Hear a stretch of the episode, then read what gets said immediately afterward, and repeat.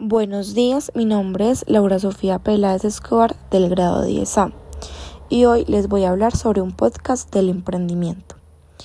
Hoy les vengo a contar aprovechando esta oportunidad sobre mi emprendimiento y cuándo nació. Mi emprendimiento empezó en enero del 2021, ya que quería comprar unos accesorios para mi celular y no encontraba absolutamente nada.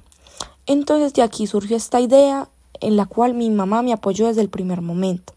En febrero ya tenía todo montado para mi proyecto y ya podía iniciar con mi tienda virtual, la cual está conformada por estuches para celular, vidrios, accesorios para el reloj, para el cargador y para los audífonos.